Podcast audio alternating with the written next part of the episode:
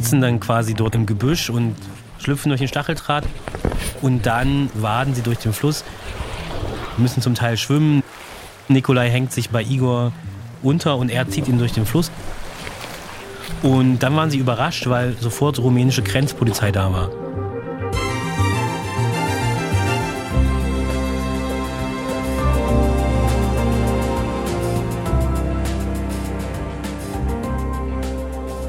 Männer aus der Ukraine, die nicht kämpfen wollen, die ihr Land verlassen wollen, das ist im Krieg eigentlich nicht vorgesehen. Aber es gibt sie, die ukrainischen Männer, die deshalb fliehen.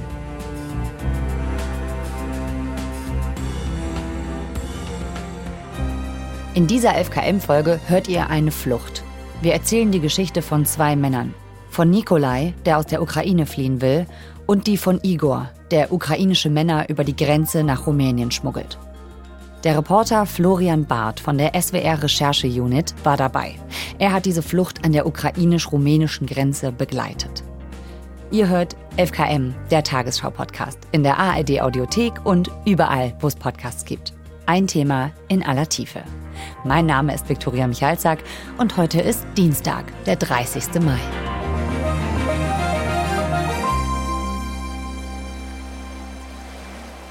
Wir waren mit Igor unterwegs im ukrainisch-rumänischen Grenzgebiet auf rumänischer Seite des Grenzflusses Theiß. Auf 63 Kilometern trennt dort der Fluss die Europäische Union von der Ukraine. Und Igor ist ursprünglich Ukrainer und kommt aus der Region Transkarpatien in der Ukraine und kennt sich dort sehr gut aus. Also kennt die Region, kennt den Fluss, kennt Wege durch den Fluss. Nur um sich es nochmal auf der Karte vorzustellen, Rumänien liegt ja südlich von der Ukraine und an dieser Südgrenze der Ukraine, da sind gerade keine Kampfhandlungen. Wie sieht es denn da aus in dieser Region, in dem Grenzgebiet? Also es ist eine sehr, sehr dicht bewaldete Region und entlang dieses Flusses gibt es einzelne kleine Dörfer, eine größere Stadt und von rumänischer Seite kann man in die Ukraine schauen. Also man sieht die andere Seite, es ist sehr nah, dort sieht man Stacheldraht, ukrainische Checkpoints und zum Teil ein sehr bergiges Gebiet. Der mhm. Fluss hat eine starke Strömung und dort kann es auch vorkommen, dass man ertrinkt. Also das ist ein gefährlicher Fluss, aber über den kann man die Grenze überqueren. Igor, den ihr da begleitet habt, wer ist das? Igor ist ungefähr Anfang 30, stammt aus der Ukraine.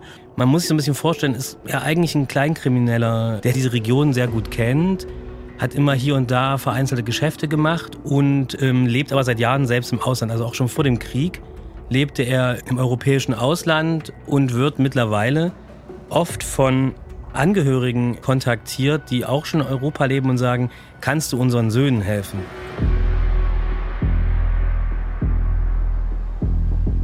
Dann geht er zurück und versucht Routen zu finden, um zum einen die ukrainischen Grenzpolizisten zu überlisten und zum anderen auch die rumänischen. Und vor allem selbst nicht erwischt zu werden. Also ein sehr, wie soll man sagen, ein sehr schlauer Mensch. So. Also er kann auch Menschen sehr gut lesen mhm. und er kann sich dort einfach schnell verstecken, kommt schnell von A nach B und denkt, glaube ich, auch sehr vorausschauend. Und dann doch auch wieder naiv. Also es ist ein bisschen verrückt. Wieso naiv?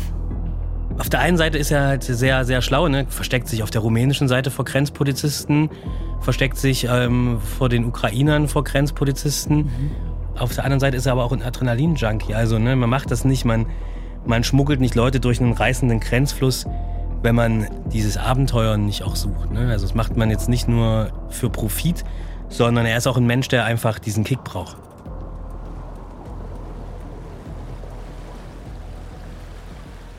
Der Igor hilft also Menschen über diese Grenze zu kommen, von der Ukraine nach Rumänien. Wen will er denn da rausbringen?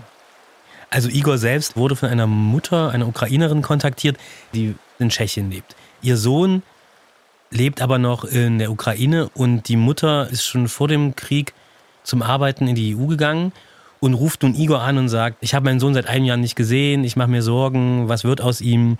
Hat geweint und hat ihn quasi angebettelt, ihrem Sohn zu helfen. Das ist Igor. Wir haben seine Stimme verfremdet, weil er nicht erkannt werden will und auch sein Name ist geändert. Wer ist dieser Sohn, dem Igor bei der Flucht helfen soll? Das ist Nikolai, ähm, 23 Jahre alt. Der hat selber noch keinen Einberufungsbescheid erhalten, aber hat natürlich wie viele Ukrainer Angst, ab irgendeinem Punkt an die Front zu müssen. Mhm. Oder zumindest irgendwie kämpfen zu müssen. Сидел домой, не высовывался никуда. И надумал перейти границу. Nikolai ist ein sehr zurückhaltender junger Mann. Er hat in der Ukraine auf dem Bau gearbeitet und sagt selbst, er hat dann im letzten Jahr selten das Haus verlassen, ab und zu noch um zur Arbeit zu gehen, aber war immer vorsichtig, ob man nicht doch auf der Straße eingesammelt werden kann, um an die Front geschickt zu werden, weil es natürlich in der Ukraine sehr viel Gerüchte darüber gibt, auch Videos, ob diese Videos zutreffen, die über Telegram-Kanäle geteilt werden, dass Männer von der Straße äh, wegrekrutiert werden. Mhm. Klar, Dafür gibt es nicht unbedingt Belege. Nikolai hat auch viele Freunde, die sich freiwillig gemeldet haben oder eingezogen wurden. Die schicken einem Videos von verbrannten, verstümmelten Körpern. Mhm. Die schicken Videos, äh, wo sie irgendwo im Schützengraben sitzen. Das knallt und kracht um, um, um sie rum. Natürlich auch viel, viel Videos, die man so auf Kanälen sieht, auf Facebook. Und ich glaube, das ist die pure Angst. Я не был ни в армии, ни оружия не держала, работать умею, ну, думаю, что финансами поможу какие-то. Also zum einen hat Nikolai natürlich Angst, an die Front zu müssen, zum anderen hat er noch nie eine Waffe in der Hand gehalten und sagt, er weiß nicht, wie man, wie man kämpft und er glaubt, oder so sagt er es, dass er besser helfen kann, wenn er im Ausland arbeitet. Also er ist Handwerker, Bauarbeiter, sein Bruder lebt schon in Tschechien, kann ihm einen Job vermitteln und deswegen glaubt er, dass es für ihn einfacher ist, Geld zu senden und damit sein Heimatland zu unterstützen.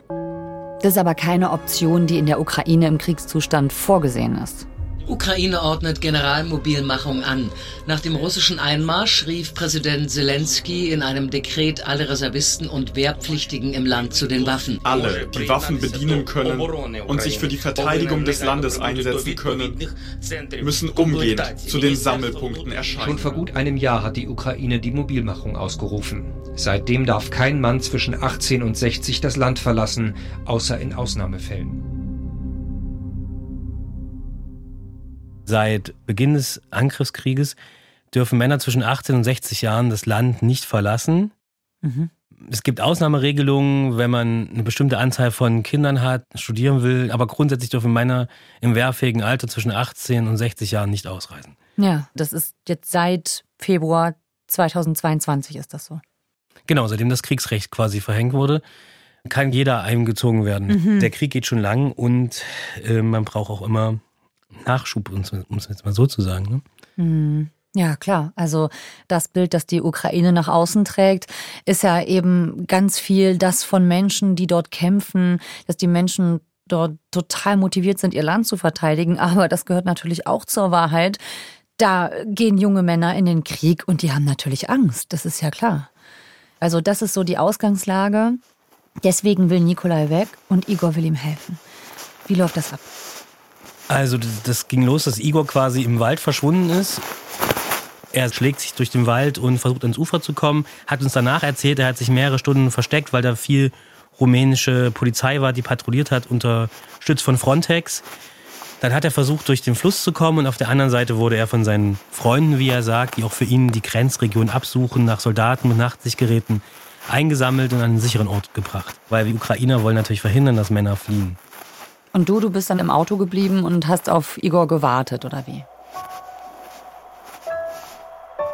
Im Endeffekt war es natürlich viel Warten.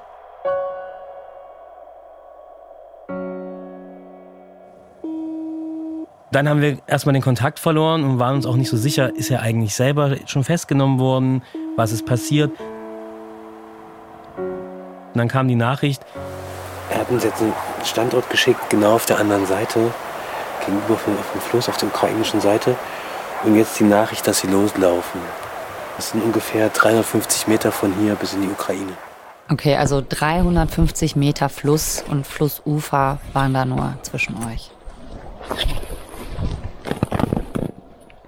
Na, er hat sich dann gemeldet, dass sie jetzt da im Gebüsch sitzen und jetzt geht's los und dann ist der Stacheldraht und dann schlüpfen sie da durch und dann haben wir plötzlich sehr viele Taschenlampen gesehen und Hunde haben gebellt. Mhm. Ja, also klar, was wäre denn dann da eigentlich passiert? Also wenn die da gefasst werden, was, was droht denen dann oder was droht dann auch Igor eigentlich dafür, was er da macht?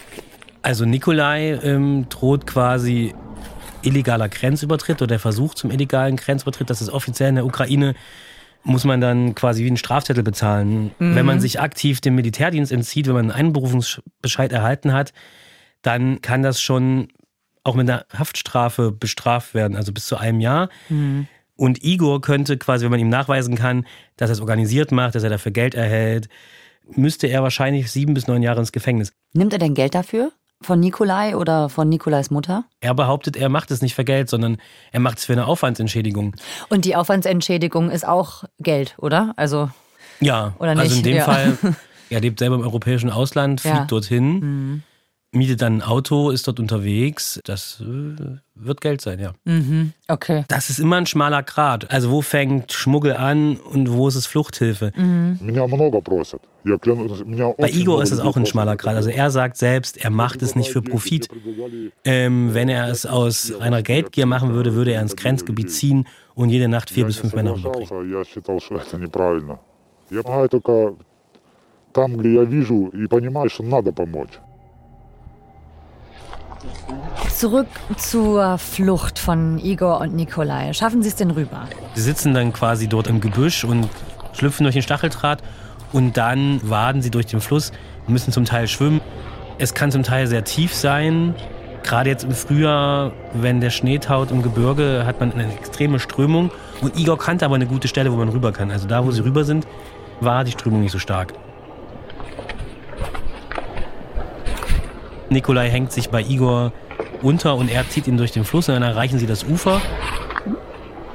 Und dann waren sie überrascht, weil sofort rumänische Grenzpolizei da war. Und Igor will natürlich nicht erwischt werden, weil er natürlich trotzdem als Schlepper gelten könnte. Er will auch nicht erkannt werden, wenn er es oft macht. Er wird mehr als einmal registriert. Das könnte zu Problemen führen. Das heißt, Nikolai wird dann, ähm, geht auf die Polizisten zu, wird mitgenommen. Also der geht auf die zu? Genau. Was natürlich alle Ukrainer wissen, sobald sie die rumänische Seite erreicht haben, ist klar, sie sind der EU. So, wenn man einmal drüben ist, dann sagen die Rumänen herzlich willkommen, haben mhm. Decken dabei, ja. haben Essen dabei und nehmen sie auf, bringen sie auf die Polizeistation und registrieren sie. Also, wenn mhm. man es einmal geschafft hat, dann ist alles gut. Wir wussten gar nicht, was passiert ist. Wir haben ja nur Nikolai gesehen, wie er abgeführt wurde. Was mit Igor passiert ist, wussten wir zu diesem Zeitpunkt nicht. Ja. Wir dachten, wurde er schon in der Ukraine festgenommen? Ist er ertrunken? Igor wollte nicht erwischt werden und ist zurückgerannt und ist ins Wasser gesprungen. Wollte zurück in die Ukraine schwimmen auf ukrainischer Seite. Mhm. War natürlich auch schon Polizei und Soldaten, haben das Ufer mit ähm, Taschenlampen abgesucht und dann hat sich Igor treiben lassen im Wasser. Mhm. Mhm. 1,5 Kilometer. Wie gesagt, starke Strömung, hat die Strömung unterschätzt.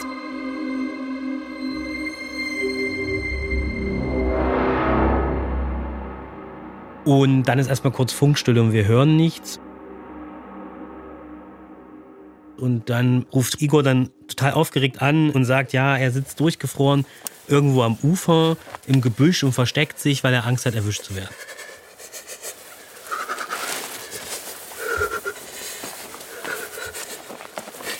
Und dann haben wir uns an einem Treffpunkt wieder getroffen und dann kam er dort an und hat am ganzen Körper geschlottert. Also wirklich, sowas habe ich noch nie gesehen. Gezittert, weil diese Thais offenbar eiskalt war und er dort über einen Kilometer mitgerissen wurde und wäre halt fast zweimal ertrunken, hat zweimal Wasser geschluckt und war einfach am Ende. Hm. Also okay, das war für ihn also auch eine totale Ausnahmesituation und anscheinend war das auch echt knapp. Ne? Also wie oft knapp. hören wir äh, nicht nur von da, auch von anderen Grenzflüssen, dass da Menschen auf genau diese Art und Weise zum Beispiel an Unterkühlung auch sterben. Ne? Genau bei sowas.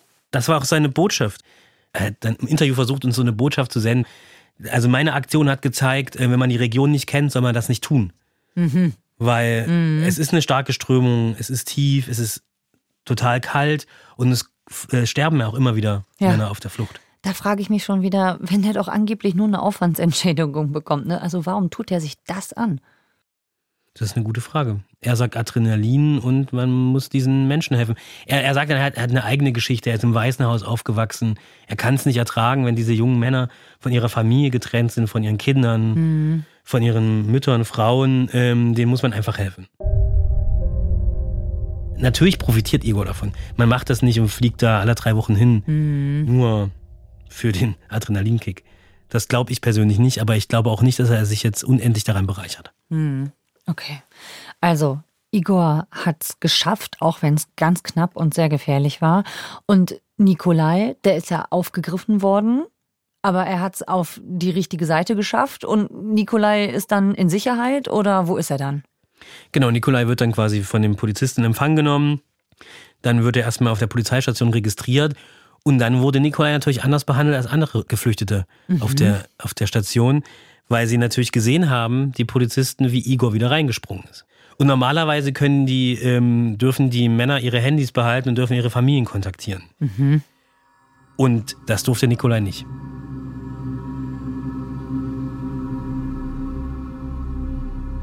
In der Zwischenzeit hat der ukrainische Grenzschutz dann ein Video veröffentlicht, in dem zu sehen ist, wie Grenzer eine Leiche aus dem Fluss bergen. Ein 23-jähriger Mann, der offenbar ertrunken ist auf der Flucht, hat eine schwarze Jogginghose an. Und auch Nikolai hatte eine schwarze Jogginghose an. Und dann hat die Mutter angefangen, Igor zu kontaktieren und zu sagen, ist das mein Sohn? Ist mein Sohn tot? Sag uns die Wahrheit, ähm, er ist doch ertrunken. Und Igor hat immer gesagt, nein, ich habe ja gesehen, wie er, wie, er, wie er in Empfang genommen wurde von der Polizei, der mhm. muss leben, aber Nikolai war erstmal verschwunden. Hm. Und ihr wusstet auch nicht mehr? Also ihr Wir wusstet nur, der ist weg, der kann sich nicht melden und dann seht ihr dieses Video. Was habt ihr gedacht? Ich habe es ja gesehen, wie er, wie er in Gewahrsam genommen wurde. Es muss Nikolai gewesen sein, der da durchgekommen ist. Die Familie hat immer wieder Igor kontaktiert und wir hatten ja schon zuvor mit der äh, Polizei gesprochen und irgendwann dachte ich dann, jetzt schreibe ich einfach eine Anfrage an die Pressesprecherin. Per WhatsApp hatten wir Kontakt und nach meiner Presseanfrage ähm, ja, hat es fünf Minuten gedauert und er hatte sein Handy und hat seine Mutter kontaktiert. Und dann waren alle natürlich glücklich. Dann war Igor beruhigt. Mhm. Er hat sich natürlich Sorgen gemacht und wollte dann den Jungen auch nach Prag bringen. Mhm. Okay. Und der Jungen sage ich jungen Mann. Ja. Ist ja kein Junge. Er sagte ja. immer Junge.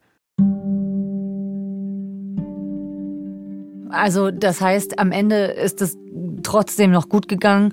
Äh, kurz Panik, aber dann äh, ist klar, beide haben das überlebt, beide haben das geschafft. Mhm. Jetzt frage ich mich, sind das Einzelfälle? Diese Geschichte, wie viele junge Männer erleben die? Wie viele Menschen betrifft das? Wie viele machen sowas gerade? Also laut der rumänischen Grenzpolizei ähm, haben die Route über die Thais im letzten Jahr 2000 Männer gewählt. Insgesamt wurden in Rumänien 5400 Männer registriert, die illegal die Ukraine verlassen haben. Mhm. Das heißt, in der letzten Zeit, so sagt es die Grenzpolizei, greifen sie pro Nacht zwischen 10, 12, 15 Männern auf. Boah, das ist viel, ne? Das sind, das sind die, die bekannt sind. Und dann gibt es natürlich eine dunkle Ziffer, ja. die dort nicht registriert werden. Und einige sterben auch. Wir waren dort im Grenzgebiet unterwegs. Wie gesagt, das sind kleine Dörfer. Mhm. Und da haben uns verschiedene Anwohner davon berichtet, dass sie auch immer wieder Angehörige dort in die Dörfer kommen und sagen, habt ihr unseren Sohn gesehen? Mhm. Unser Sohn hat diese Route gewählt, aber der ist, der ist verschwunden. Und dann finden sie auch immer wieder Leichen. Also pro Monat äh, mindestens eine Leiche im Krankenhaus, hat man uns auch gesagt. Mhm. Dass äh, man immer mehr Tote dorthin bringt. Und auch die Polizei nimmt diese Menschen ja auf. Sie werden eben nicht zurück abgeschoben und sie dürfen bleiben. Ja, die Ukraine braucht ja die jungen Männer. Auch an der Front könnte das eigentlich irgendwann zum Problem werden, wenn da zu viele gehen? Das kann ich so jetzt nicht einschätzen, weil ich nicht weiß, wie viele Männer die in Zukunft noch brauchen. Mhm. Aber was natürlich klar ist, die Ukrainer wollen nicht, dass immer mehr Männer fliehen. Und auch das Signal natürlich, dass Männer abhauen, ist jetzt auch nicht gut für, für wie sagt man, die Moral im Land, für die Truppe. Und deswegen werden einfach etliche Pressemitteilungen täglich rausgehauen, in denen zu sehen ist, wie diese Männer von der Flucht abgehalten werden. Mhm. Es gibt verschiedenste Berichte darüber, wie ähm, das ukrainische Militär reagiert. Also meistens selbst veröffentlicht vom ukrainischen Grenzschutz. Dann sieht man, Männer müssen niederknien mit den Händen hinter den Köpfen. Sie geben Warnschüsse ab. Mhm. Also man versucht auch eine klare Botschaft zu senden wer flieht, wird bestraft. Mhm. Wer flieht, wird festgenommen, festgehalten und auch nicht gut behandelt. Ja. Wie gesagt, die Strafen dafür sind eigentlich am Ende nur eine Geldstrafe, man will schon das Signal auch ins Land senden, wer abhaut, wird bestraft. Also wenn Männer wie Nikolai das geschafft haben, dann treffen die also offenbar als erstes auf die rumänische Grenzpolizei. Was sagt die denn jetzt eigentlich zu dieser neuen Situation?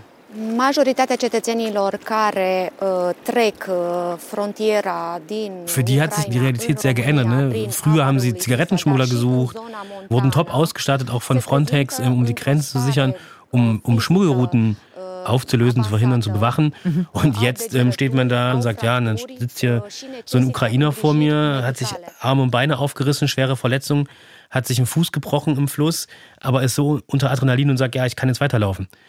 Und für die ist das natürlich auch eine Ausnahmesituation. Die haben auch berichtet, dass ähm, nicht nur die Route über, die, über den Fluss gefährlich, sondern auch durch die Berge. Zu Weihnachten gab es dann einen Notruf, dass sich eine Gruppe von ukrainischen Männern dort im Schnee verlaufen hat und nur die Hälfte hat überlebt. Wow. Also auch sehr emotional. Also ja. die haben natürlich auch gesagt, pff, ja, wir können es verstehen, wir, wir tun alles, um den Männern zu helfen. Mhm. Aber der Fluss ist halt, manche überwinden ihn und andere nicht. Mhm. Und wie ist es denn für Nikolai ausgegangen? Ist der am Ende mit seiner Mutter zusammengekommen? Nikolai ist dann weiter nach Tschechien gereist. Es wurde nach 48 Stunden, wurde er registriert, hat seine Dokumente bekommen und hat sich auf den Weg ähm, zu seiner Mutter gemacht. Das war zum Teil ähm, Sie waren sehr zurückhaltend, weil natürlich eine Kamera dabei war, aber schon sehr emotional. Also die Mutter hat sich schon sehr gefreut und hat gesagt, sie kann es eigentlich immer noch nicht glauben, dass er jetzt neben ihr steht. Mhm. Weil sie natürlich zwischendrin dachte, er ist tot, weil sie dieses Video gesehen hat ja. ähm, von dieser Leiche. Und es war natürlich sehr emotional, hat immer Igor angerufen, lebt er wirklich, lebt er wirklich. Mhm. Und dann hat sie, glaube ich, nicht so richtig realisiert, dass er da jetzt wirklich vor ihr steht. Mhm. Und für Nikolai, der war dann am Anfang noch sehr angespannt. Und sein Bruder hat ihm schon bereits einen Job besorgt auf einem, auf einem Bau, sagt er. Mhm. Und so hatte er gleich dann, ich glaube, drei Tage später wollte er anfangen zu arbeiten.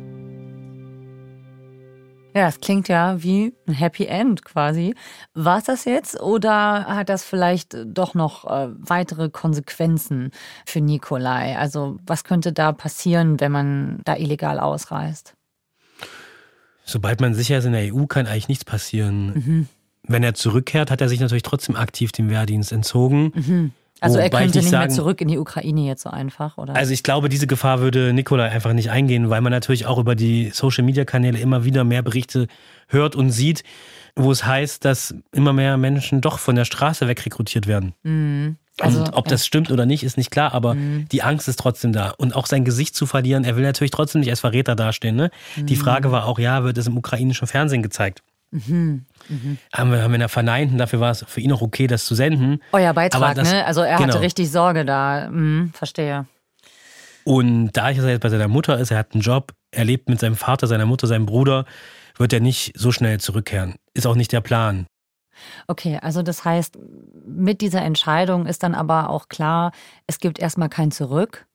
Und dann bleibt dieser innere Widerspruch dann aber, ne? Also die persönliche Sicherheit und dann aber dann doch der Krieg zu Hause oder das Bild, was man dann eben doch nicht erfüllen will. Ne? Das ist, glaube ich, doch auch nicht so leicht. Ne? Auf dem Weg nach Prag ähm, saß er auch im Auto und hat natürlich die Nachrichten gelesen, Videos von Zelensky geschaut, was ist los in Bachmut ich glaube, auch wenn du weißt, dass deine Freunde zum Teil an der Front kämpfen, das lässt du nicht einfach hinter dir. Ne? Das, ist, ist durchgehend da, ich glaube, für viele Ukrainer. Denn er selbst sieht sich natürlich trotzdem als Patriot. Auch wenn er geflohen ist, will er natürlich trotzdem, dass die Ukraine gewinnt und der Krieg vorbei ist und will sein Land unterstützen.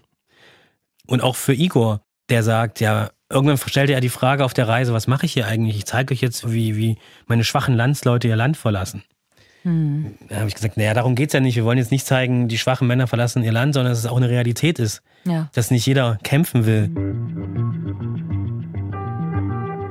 Vielen Dank, Florian, für diese Recherche und dass du uns davon erzählt hast. Gerne. Das war 11KM, der Tagesschau-Podcast. Den Film von Florian Barth von der SWR Recherche Unit zur Flucht ukrainischer Männer findet ihr beim ARD Weltspiegel. Den Link packen wir in die Show Notes.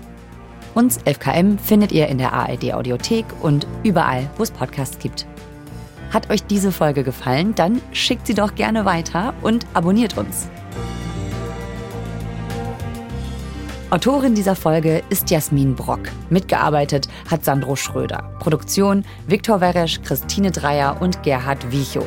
Redaktionsleitung Lena Gürtler und Fumiko Lipp. 11KM ist eine Produktion von BR24 und NDR Info. Mein Name ist Viktoria Michalzack. Bis zur nächsten Folge.